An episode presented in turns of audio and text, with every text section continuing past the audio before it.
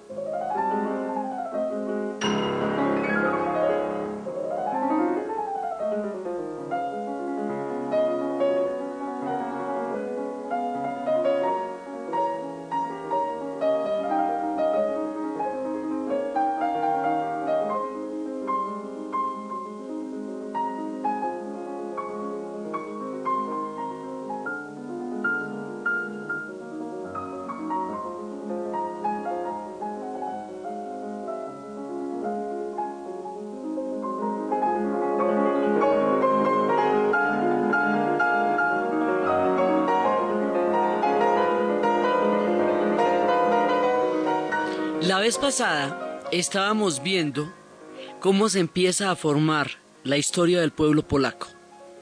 Estamos haciendo un gran fresco acerca de Europa del Este, tomando como eje la República Checa, ahora los polacos y luego los húngaros, para tejer los hilos que van a llevar a que estos pueblos vayan a tener un papel tan protagónico en el siglo XX en todos los órdenes mundiales desde las dos guerras hasta la Guerra Fría, hasta la caída del muro de Berlín.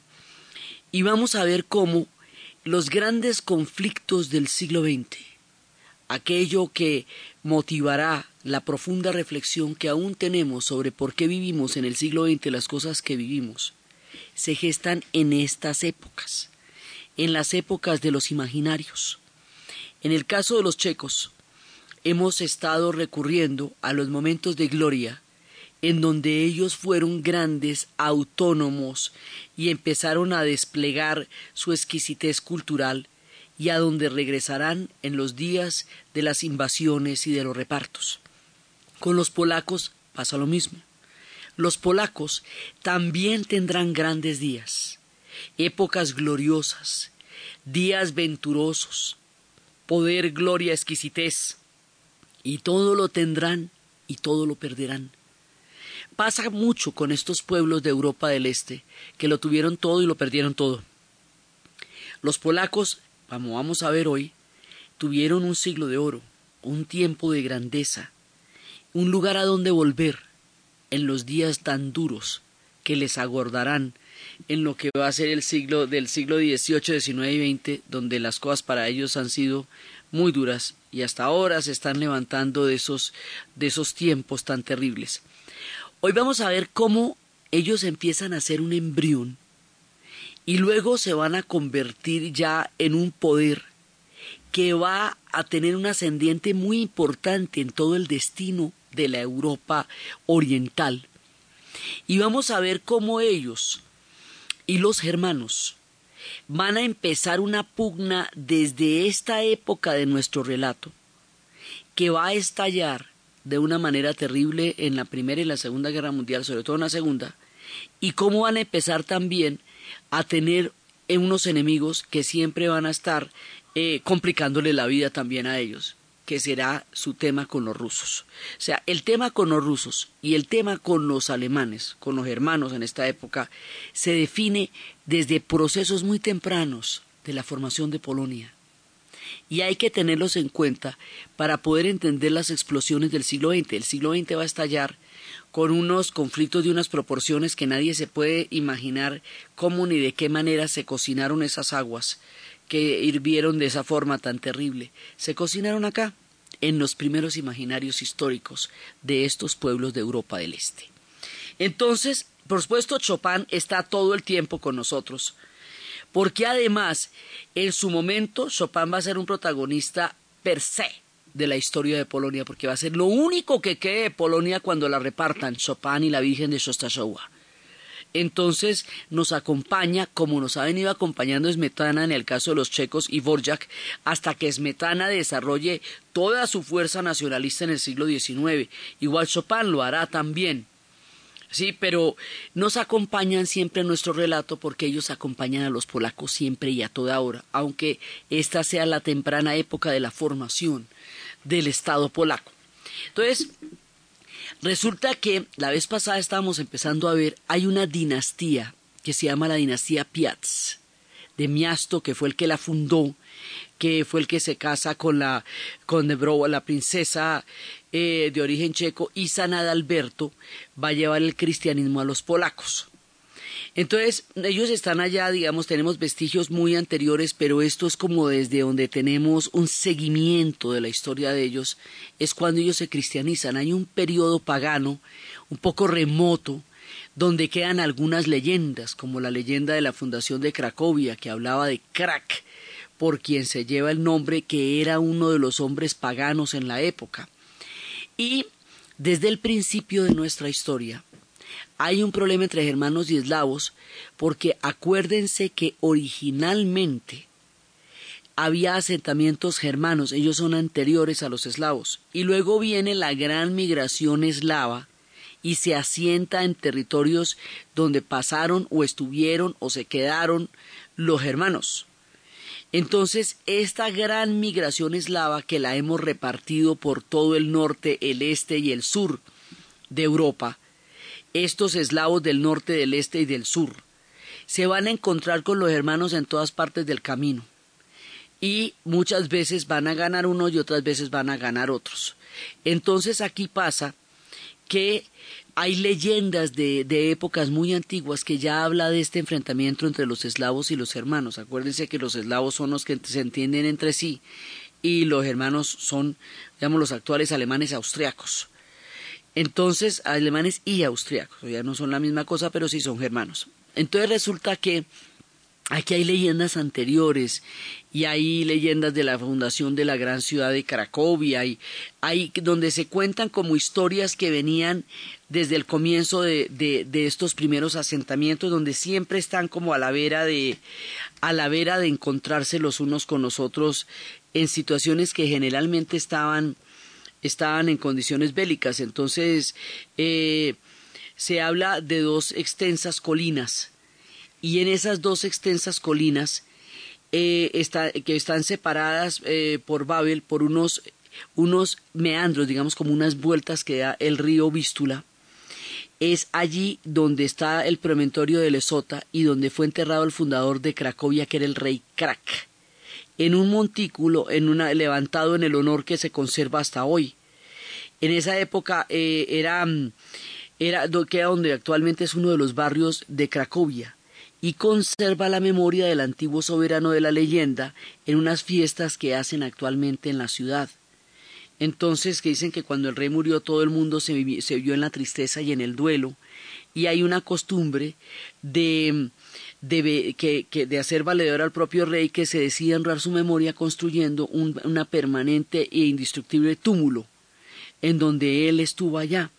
Esta leyenda es anterior a la cristianización, porque él era un rey pagano, es decir, Cracovia está fundada desde hace mucho, mucho tiempo, y se decía que ese montículo lo iban construyendo llevando tierra en las mangas, por eso se llama también lo de manga, y que de esa manera lo iban haciendo cada vez más grande y cada vez más grande es un homenaje a Rey Krak y eran fiestas antiguas antes de la cristianización.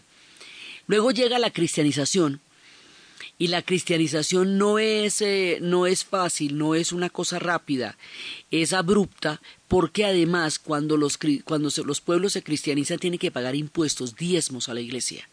Y ellos ya le pagaban impuestos a los hermanos y entonces además a la iglesia Entonces esto para ellos era difícil y además si el príncipe se cristianiza, el pueblo entero tiene que ser cristiano. Lo mismo que cuando estábamos con la reforma protestante. Si un príncipe se vuelve protestante, el pueblo entero lo tiene que ser porque no existía la libertad de cultos. Entonces hay un tiempo de la dinastía Piaz, que es el tiempo en donde ellos se consolidan, aparecen como una dinastía que nunca va a lograr solucionar sus problemas de, de, de sucesión, porque siempre va a tener divisiones. Es una época turbulenta. Y además cuando alguien era enemigo de una de las dinastías le sacaban los ojos o lo enterraban vivo y entonces desaparecían a la gente. Era un tiempo, digamos, bastante belicoso en términos de la lucha por el poder. Y esta dinastía lo primero que quiere es que la reconozcan como una dinastía europea, que le den el linaje que tienen las demás dinastías europeas.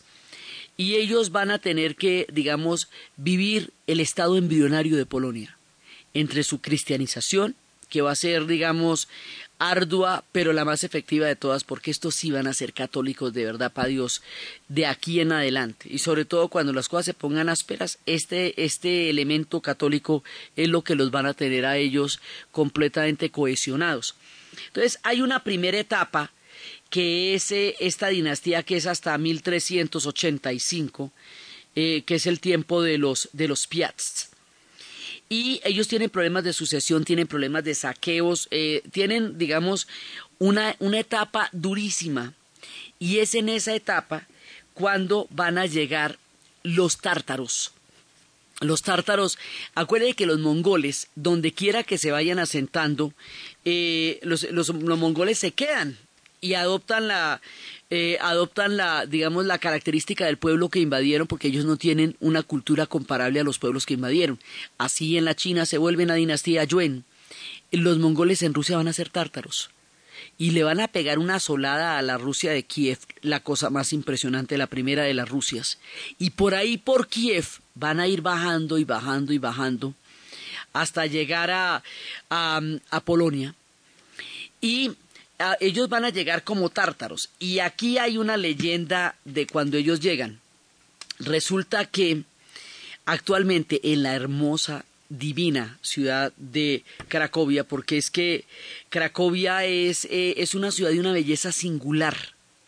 Cracovia tiene una belleza medieval escalonada, digamos, la, los techos son escalonados y engalanan y enmarcan una plaza de los artesanos y de los sastres que es completamente única. Es diferente a todas las demás ciudades. Tiene un estilo único. Y ese, esa acogedora hermosa con una gran iglesia que es la iglesia de Santa María, que es el Heinal de la iglesia de Santa María, que es uno de los símbolos de Cracovia, era el vigía de la ciudad. Entonces él tenía que tocar dos veces en el día, por la mañana y por la noche, cuando para que se abrieran y se cerraran las puertas de la ciudad, pero también estaba encargado de decir si venía o no el peligro. Entonces había una melodía que el Heinal siempre tocaba en la iglesia de Santa María, y una vez este, este centinela vio que llegaban los tártaros. Los tártaros iban a hacer un ataque sorpresa. Pero él los vio y empezó a anunciar con la trompeta que venían los tártaros. Entonces los tártaros quedaron completamente, digamos, aburridos porque el elemento sorpresa del ataque de la ciudad se perdió por el aviso temprano del Heinal. Por lo tanto, llenaron la ciudad de flechas y específicamente se, eh, se, dieron la garra con el Heinal, o sea, el hombre que a través de la trompeta anunciaba eh, tanto la apertura como la, la, la cerrada de las puertas de la ciudad y en este caso la amenaza de los tártaros. Y una de las flechas le dio la garganta atravesándola. Por lo tanto, la melodía de Heinal, que se tocaba dos veces en el día, quedó abruptamente interrumpida por la flecha que le atraviesa la garganta. Hoy por hoy, dos veces al día, toca el Heinal una, una, melodía, una melodía interrumpida por las flechas de los tártaros. Cuenta la leyenda a manera de complemento que mucho tiempo después, después de la Segunda Guerra Mundial, estos tártaros venían de Uzbekistán. Los uzbecos ya han formado parte de nuestra historia del mundo. Y resulta que una vez uno de los oficiales polacos se le pidió que tocaran la melodía del Heinal en Uzbekistán en la ciudad de Samarcanda. y decían que para qué, estamos hablando digamos de una continuación de la leyenda mucho tiempo después en los siglos.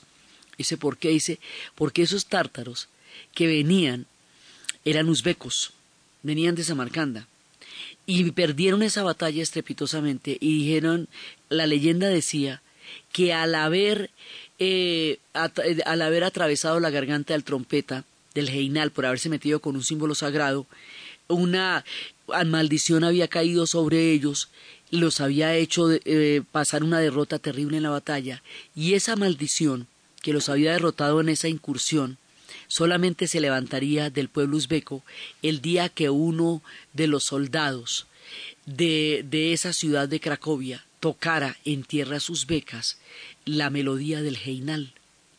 Y que por lo tanto ellos querían que estos oficiales polacos nacidos en Cracovia tocaran la trompeta del Heinal para que levantaran la maldición que sobre los antepasados había caído el día que los tártaros invadieron Cracovia y ahora los uzbecos en Samarcanda pedían que esto se hiciera de una manera ritual para poder echar atrás esa maldición. En el año 2000 hubo un, récord Guinness de todo de miles de personas tocando la trompeta del Heinal y es uno de los rituales poderosos e importantes de la hermosísima ciudad de Cracovia.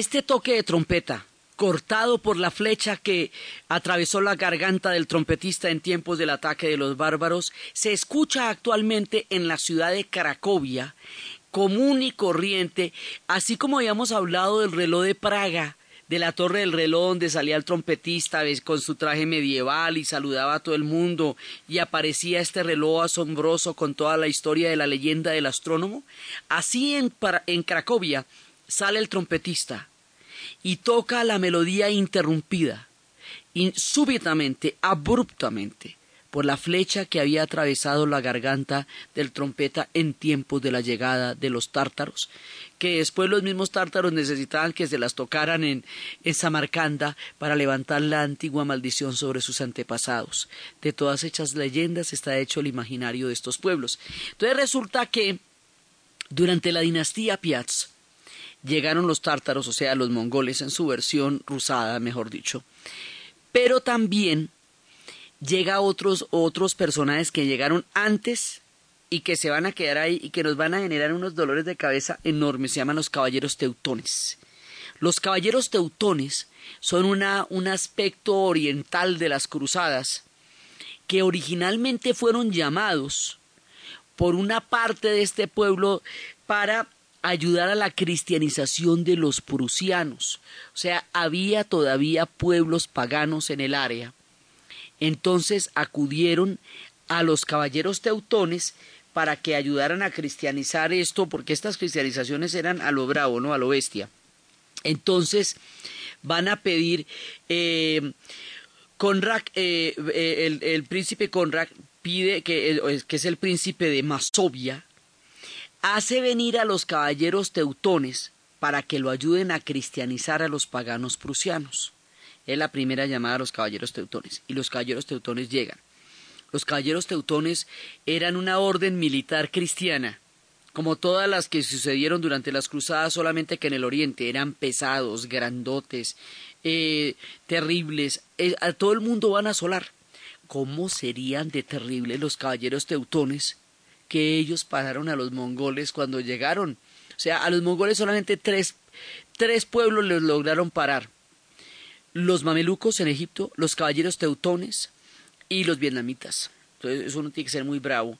Entonces, los caballeros teutones los tenemos con una presencia en Rusia desde mucho antes, tanto que eh, hay una película que se llama Alexander Nevsky y que la contamos cuando estábamos en la serie de Rusia, donde Alexander Nevsky la única manera que tiene de derrotar a los caballeros teutones es que los va trayendo al hielo, los va trayendo al hielo, como son tan pesados porque eran armaduras llenas de, de metal y muy efectivos y impenetrables como una división blindada de tanques pero con armaduras en el tiempo del medioevo. Entonces resulta que Alexander Nevsky los trae para el hielo y cuando los caballeros teutones están sobre la superficie del hielo que se empieza a derretir, el hielo cae por el peso de las armaduras y los caballeros teutones van a ser hundidos. Y esa va a ser la victoria de Alexander Nevsky sobre los caballeros teutones en Rusia.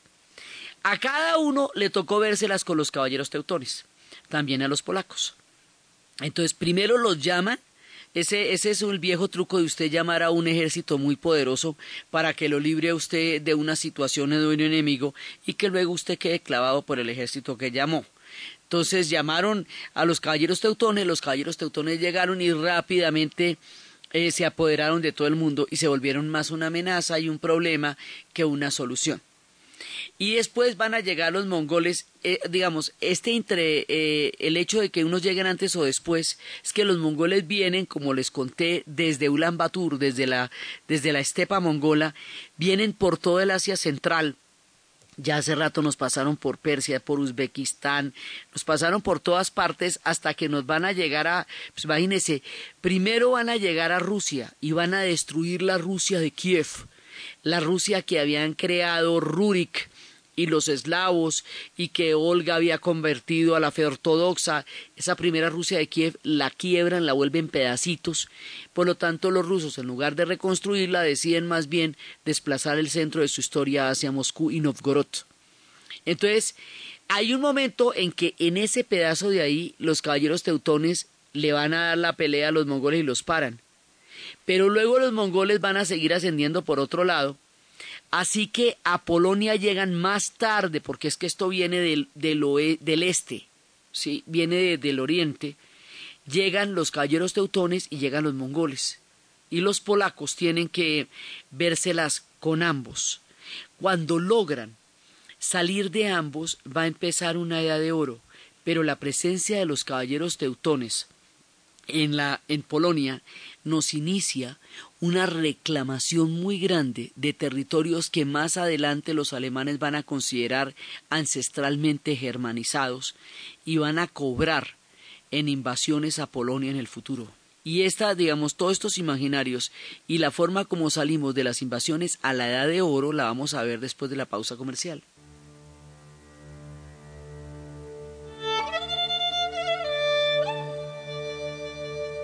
A esta hora puede llegar un dolor de estómago. Mejor ten a mano Buscapina. En Caracol Radio, esta es la hora. En Caracol Radio, son las 10 de la mañana y 34 minutos. Te da en la esquina, te da en el bus, te da cuando sales, te da cuando entras, te da por la tarde y también por la mañana, te da manejando si vas de pasajero, te da caminando, corriendo y hasta nadando, te da porque sí, te da porque no, te da por el frío, porque llovió, te da cuando menos piensas y donde menos imaginas. Uy, ya me dio. Todos los días alguien puede tener un dolor de estómago tipo cólico o retorcijón. Afortunadamente en todas partes encuentras Buscapina, el experto en molestias abdominales. Es un medicamento, no exceder su consumo. Si los síntomas persisten, consulte a su médico. Indicación analgésico antiespasmódico. Las tiendas deben cumplir con las condiciones esenciales y procedimientos de servicios farmacéuticos conforme al folleto Tienda Segura. Última hora Deportiva Caracol. El mexicano Esteban Gutiérrez debutó en la Fórmula 1 en el Gran Premio de Australia, en el que finalizó en la tercera posición. La carrera la ganó el finlandés Kimi Raikkonen de Lotus, con segundo lugar para Fernando Alonso de Ferrari y tercero para el actual campeón Sebastián Vettel de Red Bull. La segunda válida se cumplirá el domingo entrante en Malasia. Nuevos aires se respira entre la victoria del Medellín ante el Boyacá Chico, Gilberto Arenas. Ante 7.544 espectadores se logró anoche la victoria de Independiente Medellín 3 por 1 frente al Boyacá Chico. Los goles de Giovanni Hernández, Felipe Pardo, Jefferson Mena, Juan Pérez para el descuento del Chico. Positivo el regreso del goleador Germán Ezequiel Cano. Muy feliz después de tanto tiempo estar parado. un día muy especial para mí porque el equipo va jugando cada día mejor. Nos vamos encontrando con los goles sin duda que, bueno, esto nos da eh, anímicamente un plus para, para comenzar a, crecer como, como equipo. Medellín parcialmente asciende al puesto 11 con 7 puntos. Los jugadores Farid Mondragón del Deportivo Cali, Magnelli Torres de Nacional, que jugaron anoche en el empate de sus equipos 1-1 por el torneo apertura, serán los primeros jugadores en llegar hoy a la concentración de la Selección Colombia en Barranquilla para los juegos de las eliminatorias ante Bolivia y Venezuela. Más información en www.caracol.com.co y en Twitter, arroba caracoldeportes. ¿Listos? ¡Listos! ¡Estamos listos! Si piensas pasarte de vivo con licor, no se maneja mejor. Deja el carro y regresa en transporte público. Podrás recogerlo mañana. De eso no te arrepentirás y sí muy vivo estarás. Que no controle tu vida, disfruta sin embriagarte, porque hay alguien que te espera. Lleva el timón. Un mensaje de Caracol Social.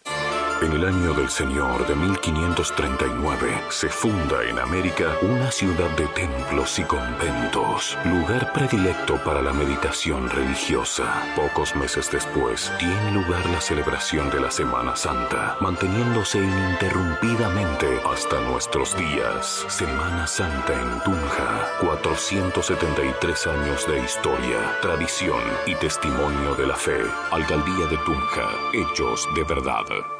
Esta es la hora en Caracol Radio. En Caracol Radio son las 10 de la mañana y 37 minutos. Pax, Pax, alivian un Pax. Congestionado, bien maluco, la cabeza se me explota, necesito mejorar ya. Pax, Pax, alivian un Pax. Tratamiento sintomático de resfriado común es un medicamento, no excede su consumo. Leer indicaciones y contraindicaciones. Si los síntomas persisten, consulta a su médico. Registro sanitario INVIMA 2009 M000970.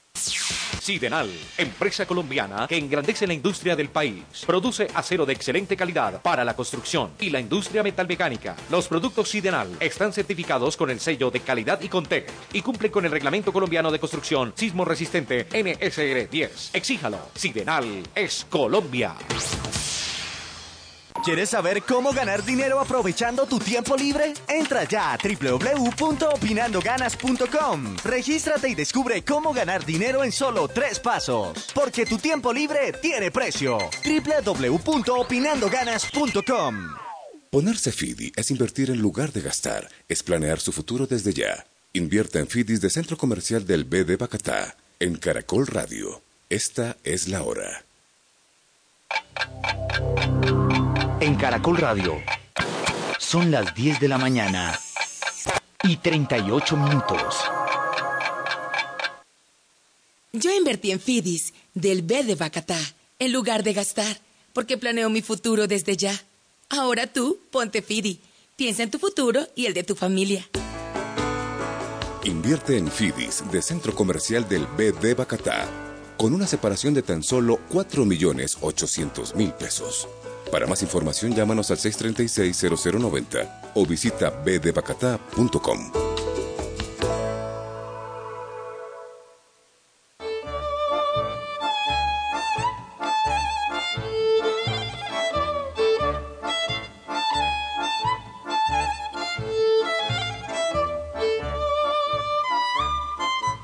Otros personajes que también van a estar todo el tiempo en nuestra historia son los judíos, que también estarán presentes y a los que les dedicaremos en detalle toda la influencia que van a tener en el tejido cultural de la historia de Polonia y de toda la Europa del Este. Su música nos acompaña también en nuestros estilos. Entonces, ¿qué pasa? Que los caballeros teutones devuelven un dolor de cabeza primero porque una orden los llamaron para hacer un favor y terminaron fue convirtiéndose en el problema y no en la solución. Y entonces pues va a haber pues va a tocar derrotarlos en algún momento y gracias al emperador romano se encuentran, logran derrotarlos y cuando los derrotan, eh, los territorios de Silesia y Pomerania quedan incorporados a Polonia. Después, en la Segunda Guerra Mundial, los alemanes van a decir que Silesia y Pomerania son eh, territorios germanos. Entonces, mire, mire este pedacito aquí como es de importante. Silesia más adelante nos va a conformar la nación checa, porque acuérdese que los checos son Moravia, Bohemia y Silesia. Ahora Silesia es incorporada a Polonia, después de que derrotan a los caballeros teutones, y queda dentro de la nación polaca, pero es un enclave germano de todas maneras que los alemanes declararán suyo durante la Segunda Guerra Mundial y va a ser una de las razones por las cuales ellos se auto eh, permiten el derecho de invadir Polonia.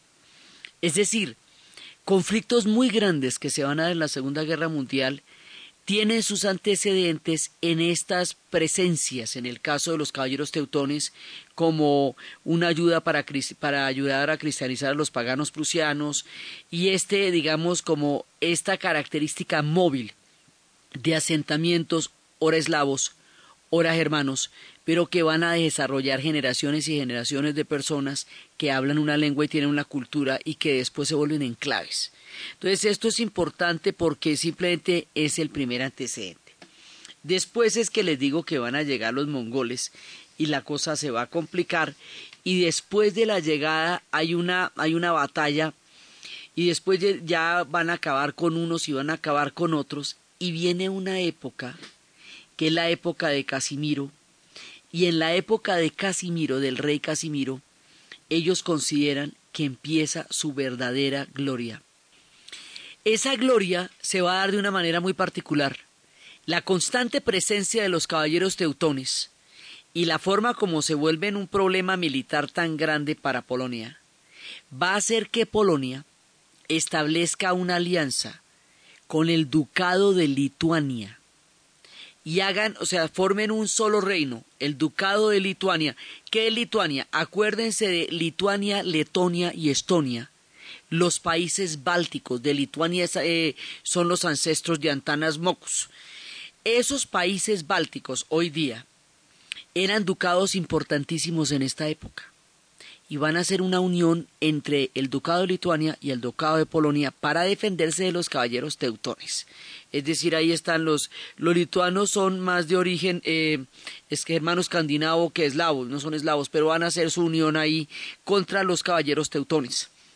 Lituania va a ser muy importante también en nuestro relato, porque Lituania, Letonia y Estonia después van a ser absorbidas por el proyecto de expansión ruso en tiempos de Alejandro, y después van a quedar libres en la era de la revolución, y después van a ser reanexadas por Stalin después de la Segunda Guerra Mundial, y es por Lituania, Letonia y Estonia que empezará la desintegración de la Unión Soviética cuando ellos empiecen a proclamar su independencia ya en los noventas del siglo XX.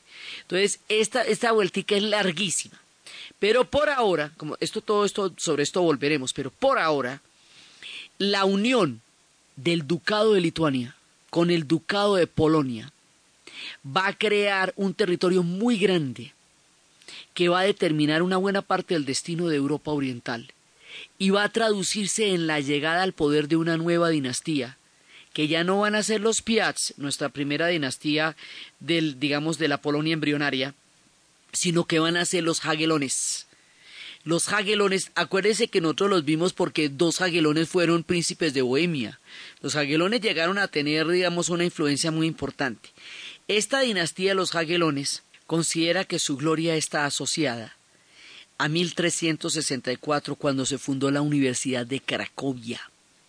Quiero señalar el tema de la Universidad de Cracovia porque esto le va dando un, un bagaje cultural a los polacos importante. O sea, ellos van a ser en esta época un reino dorado con una gran cantidad de poblaciones de todas partes, con una, eh, un nivel de educación superior y muy, digamos, muy avanzado, porque es que en el resto de Europa, en la Europa occidental, la cosa está bastante más complicada y aquí ellos ya tienen esta universidad y de esa universidad va a salir en, mil, en 1543 la revolución copernicana, cuando Nicolás Copérnico presente la revolución de la teoría heliocéntrica, o sea, cuando diga que la Tierra no gira, eh, que, el, que el universo no gira alrededor de la Tierra, sino que la Tierra gira alrededor del Sol y esto acabe con toda la manera como la Iglesia había presentado eh, hasta entonces la teoría de los astros y la teología. Entonces, esta Universidad de Cracovia le va a dar un punto de altura a la ciudad desde que la fundan.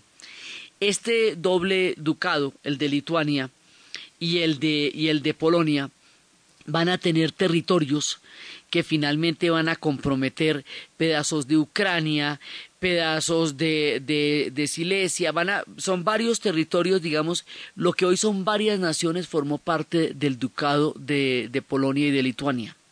Se hicieron poderosos, cultos, refinados, con dinastías que en un momento dado gobernaron varias coronas de Europa, porque acuérdese que estaban en Bohemia también.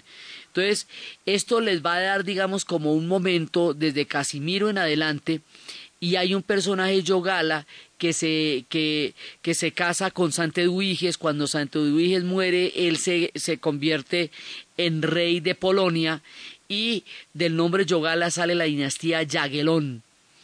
Y en un momento dado, ellos gobernaban sobre Hungría, Cracovia y Polonia. Entonces, aquí hay una edad dorada. ¿Qué quiere decir esto? Que un momento en que los polacos fueron grandes, cultos, esplendorosos, influyentes, que tuvieron un, un esplendor en su historia, y como nosotros hemos estado trabajando con esos lugares donde los pueblos se sintieron grandes consigo mismos y a donde regresan en momentos de dolor, este es un momento muy importante. Cuando eran tan importantes y tan titinos, los rusos van a estar invadidos por los mongoles, porque es que a los rusos los mongoles sí les hicieron muchísimo daño y durante dos siglos y pico los tuvieron ahí batiéndose para sacar a los mongoles de allá y eh, destruyeron la Rusia de Kiev y entonces los rusos se fueron a fundar Moscú y Novgorod. Y ya cuando ellos logran salir del tema de los mongoles, Europa habrá entrado en el Renacimiento y después es cuando más adelante Pedro el Grande dice aquí hay que modernizarse o si no Europa nos va a tragar. Pero hay un momento de debilidad en tiempos, en el largo periodo en que los mongoles estuvieron eh, sometiendo a Rusia, en que el ducado de Polonia y el ducado de, de, Lituania eh, van a tener, van a invadir a los rusos, una parte de los rusos. Todos los rusos para, digamos, para llegar a surgir como nación, tienen que derrotar a los polacos, derrotar a los lituanos, derrotar a los caballeros teutones, derrotar a los mongoles, derrotar al eh, canato de, al, reino de Kazán. Van a empezar a formar una Rusia posterior. Entonces, aquí ya empiezan a vérselas con los rusos, que por el momento estaban bastante eh, encartados con los mongoles, pero que luego se van a consolidar en un gran reino que eventualmente se las verá con Polonia. O sea, les cuento todo esto para decirles de cómo Polonia se va a enfermar de geografía. O sea, está tan enredada entre el tema germano, eh, está también metida con el tema lituano, también estaban colindando con, con la formación de la nación rusa, que poco a poco, a medida que los poderes se vayan asentando alrededor suyo, va a quedar rodeada de tres reinos gigantescos. Y es, pero eso va a suceder más adelante. Por ahora tenemos una interacción en la cual Polonia, por su lugar geográfico, tiene que ver con la historia de todos los pueblos que están alrededor de la zona y eso también la hace tan multicultural. También hace que todos esos pueblos estén contenidos en la Polonia de la época de los Yaguelones y de la época de la Universidad de Cracovia. Entonces, lo que les quiero decir es que los polacos no son ningunos aparecidos, ni están pintados en ninguna pared, ni nada por el estilo. Ellos fueron una, una cultura de sofisticadísima en términos de sus dinastías y de sus linajes. Y toda la vida los han mirado como si fueran menos. Los germanos siempre los han mirado con un cierto desdén y la Europa no termina de conocer que ellos también tuvieron un periodo de esplendor. Eso los polacos lo resienten, lo resienten mucho, porque, como dirían, ellos no desmerecen. O sea, no, tienen menos que el resto sus tiempos de gloria y de florecimiento. Entonces, esta época va a ser recordada por los polacos como una época maravillosa, y es la época en que la dinastía Jagiellon tiene varias coronas en Europa, y tiene un territorio bastante grande y ha logrado dominar a los enemigos, a los tártaros y luego y a los caballeros teutones que van a estar siempre a la vera de los caminos, pero que en todo caso, aunque estén derrotados, van a dejar asentamientos que luego serán territorios que reclame en el futuro Alemania en el proyecto de invasión a Polonia. Entonces aquí se nos juntan tres pedacitos. La aparición de los lituanos, que como les digo es una línea larga que va a llegar pues hasta la desintegración de la Unión Soviética, la aparición de los polacos como un reino de esplendor que va a determinar también el destino de Bohemia en la medida en que dos yanguelones a petición de los checos estuvieron gobernando Bohemia durante un periodo que los checos también llaman un periodo de esplendor. Entonces, después de esta época, de este siglo de oro, va a pasar que después de, esta, de todas estas historias, van a llegar los turcos otomanos. Y los turcos otomanos van a eh, asolar Hungría, van a amenazar todos estos territorios y a los húngaros van a someter durante 150 años. O sea, la llegada de los otomanos allá va a ser ruda para, los, eh, para los húngaros. Y después de la derrota de los, de los turcos otomanos, o sea, donde no los dejan pasar más, en la batalla de Mujak, se va a proclamar otro reino, que es el que da fin a la dinastía de los yanguelones, para entrar en otra era diferente. Esto, digamos, la, la, era de oro de los polacos es considerado como el comienzo de la oscuridad de los checos, porque en esta serie todas las verdades son geográficas, cada cual desde un lado ve una cosa. Entonces, esta edad de oro tan maravillosa, donde los polacos se sienten tan regios, ya los checos sienten que ha empezado el su declive. ¿Y qué pasa? Que los otomanos los van a parar después de la batalla de Mujak, los van a parar, de ahí para adelante no van a poder seguir avanzando. ¿Quiénes los van a parar?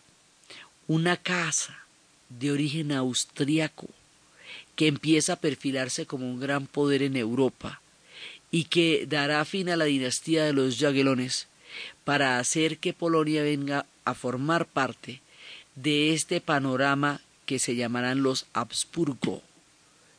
Entonces los austriacos que nos han venido acompañando durante todo el proceso van a llegar a Polonia y hasta ahí es que van a durar los yaguelones porque luego ya van a quedar bajo los eh, digamos bajo la influencia de los Habsburgo. La relación de ellos con los Habsburgo también es una relación que en un principio no es tan no es tan complicada, pero a mucho tiempo van a estar bajo la influencia de los Habsburgo. Entonces, todo esto hace que de una u otra manera eh, todas las historias nos confluyan al mismo sitio. Vengan de donde vengan, hayan hecho lo que hayan hecho, todo el mundo va a formar parte del imperio austriaco de los Habsburgo en alguna parte del relato. A los checos ya los vimos después de la guerra de los 30 años a los polacos los estamos viendo en tiempo de los Jaguelones, cuando el fin de la dinastía de los Jaguelones. Los húngaros también llegarán a la cita y en un momento dado el imperio austriaco va a contener a casi todo el mundo eslavo porque va a estar, van a estar los eslavos del este, o sea, checos, polacos, eslovacos, los eslavos del sur, serbios, croatas, montenegrinos, los la mayoría de los eslavos del este son los únicos que más o menos se salvan porque Rusia se va a volver un imperio en sí misma. Pero poco a poco los austriacos van a tomar a todos estos pueblos para crear el gran imperio que ellos fueron durante el tiempo de la Europa central. El esplendor de la música siempre va a estar marcando todos estos periodos de una u otra manera porque esta gente lo que tiene siempre es una gran exquisitez musical.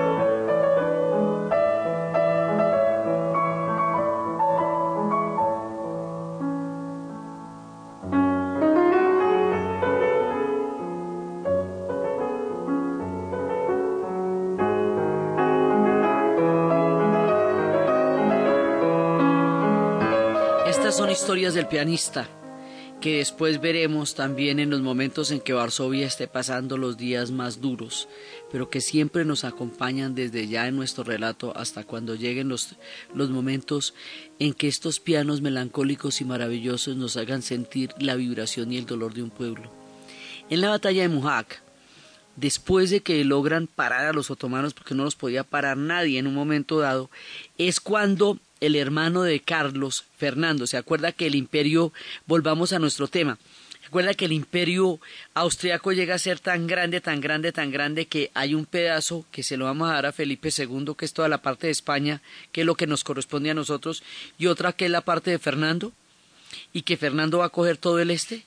Entonces, después de la batalla de Mujac, efectivamente Fernando se toma ese pedazo del imperio y en esa ya en ese tiempo muere el último de los Jaguelones en batalla.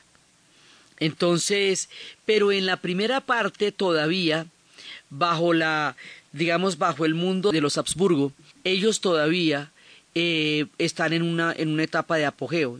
En, digamos en 1610 Polonia había eh, derrotado a los boyardos, los había destronado y, y había en su apogeo y en su apogeo como potencia mm, había emprendido guerras contra los cosacos, contra los suecos, contra los turcos, se las va a ver contra los suecos, contra el gran diluvio sueco, hasta que finalmente eh, ocupen Cracovia y Varsovia. Y en estas épocas, digamos, en que Polonia se va relacionando con todos los, los vecinos de la época y va entretejiendo su historia con la historia de los suecos, de los cosacos, de los rusos, de los lituanos, de los germanos. O sea, Polonia, que aparentemente era un reino que apenas entraba en escena cuando empezamos el programa en tiempos de los Piast, ahora se van a volver un reino totalmente influyente en la geopolítica de su tiempo. Y en las épocas del diluvio sueco va a pasar una cosa muy importante, va a haber muchas batallas acá. Y hay una batalla contra los suecos que va a ser muy grande.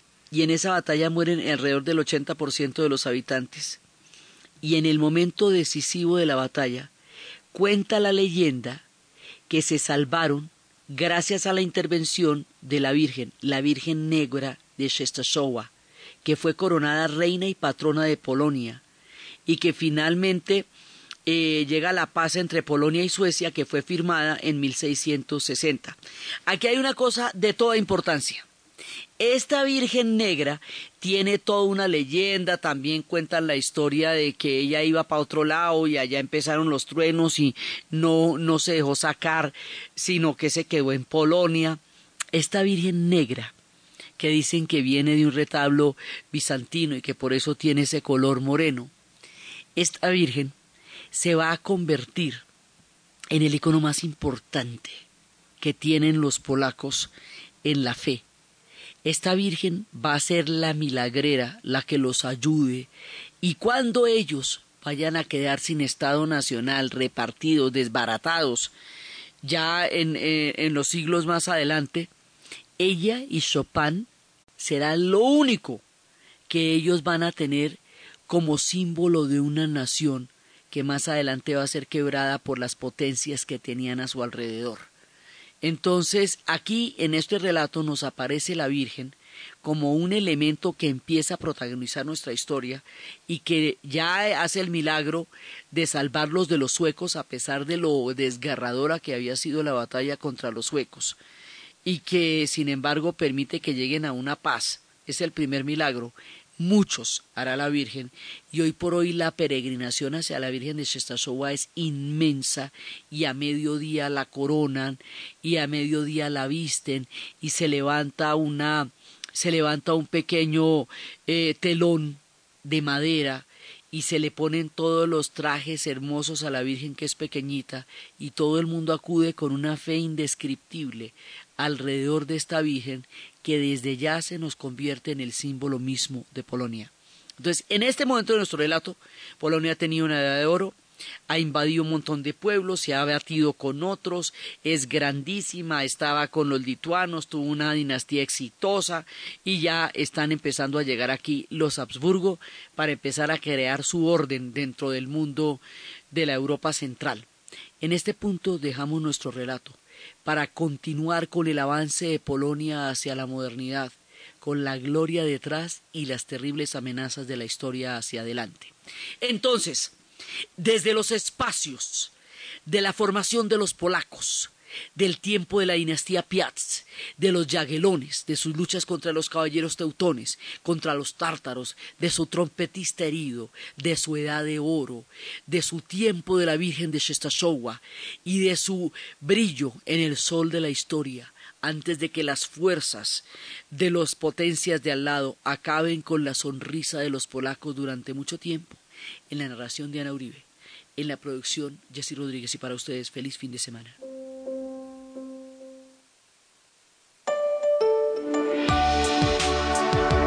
Caracol Radio, más compañía.